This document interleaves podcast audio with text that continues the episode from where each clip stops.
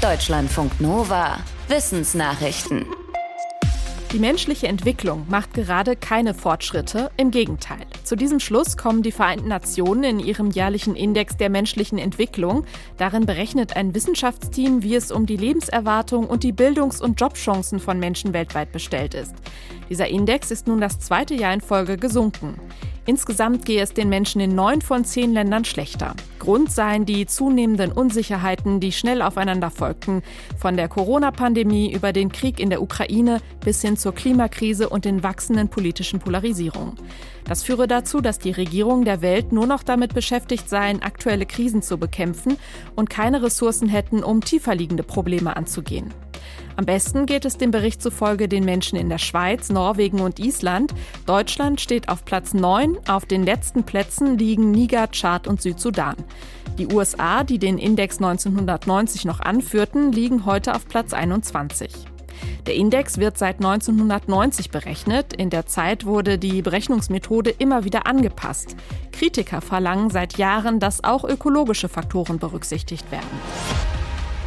Auch E-Autos müssen mal repariert werden, aber nach einer Studie des Europäischen Zuliefererverbands Klepper wohl seltener als Verbrennerfahrzeuge. Der Grund, es gibt insgesamt weniger Bauteile und weniger Verschleiß, zum Beispiel an Motor und Bremsen.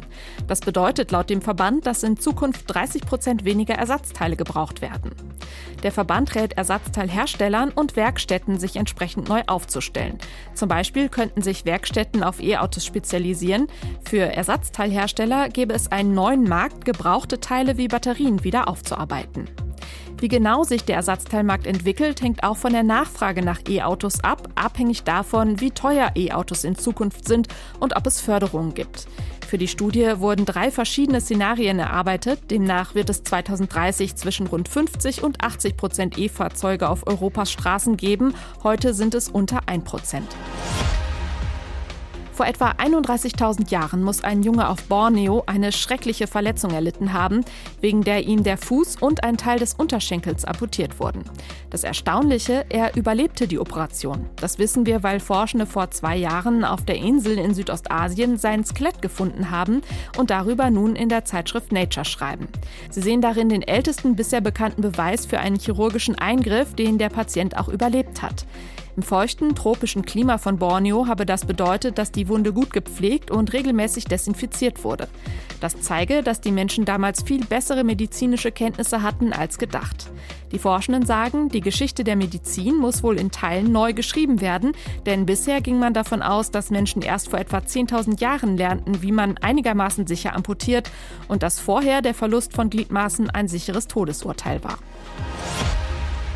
Männer nehmen größere finanzielle Risiken in Kauf, wenn sie vorher eine positive Wahrsagung bekommen haben. Das sagt ein Forschungsteam aus den Niederlanden, nachdem es mehrere Experimente mit mehr als 600 Testpersonen gemacht hat. Dabei bekamen die Männer und Frauen unter anderem zufällige Aussagen von Wahrsagern über ihr Schicksal und konnten danach entscheiden, wie viel Risiko sie bei einem Spiel um Geld eingehen wollten. Eine statistische Auswertung der Ergebnisse zeigte, Männer waren nach positiven Voraussagen viel risikobereiter als nach negativen Aussagen, auch wenn sie von sich selbst sagten, dass sie nicht abergläubisch sind. Bei Frauen trat der Effekt nicht ein. Warum das so ist, können die Forschenden noch nicht sagen. Frühere Studien hatten schon gezeigt, dass Horoskope und Wahrsagerei das Verhalten von Menschen beeinflussen können, auch wenn sie eigentlich nicht daran glauben. Damit ein Spermium mit einer Eizelle verschmelzen kann, müssen eine Menge biologischer Prozesse richtig ablaufen. Ein internationales Forschungsteam hat nun ein Protein auf der Oberfläche von menschlichen Eizellen entdeckt, das dabei eine wichtige Rolle spielt. Die Forschenden benannten ihre Entdeckung nach der griechischen Schutzgöttin der Mutterschaft, Maya. Sie schreiben in ihrer Studie, dass die Samenzelle an Maya andockt, dann versinkt Maya quasi zusammen mit dem Spermium durch die Zellwand ins Innere der Eizelle. Die Forschenden hoffen, dass die Erkenntnis hilft, Menschen mit Fruchtbarkeitsproblemen zu behandeln, etwa wenn ihre Spermien keine oder fehlerhafte Rezeptoren für Maya hätten oder wenn Maya in den Eizellen nicht richtig ausgebildet sei. Je heißer die Außentemperatur, desto hitziger wird offenbar auch die Online-Debatte.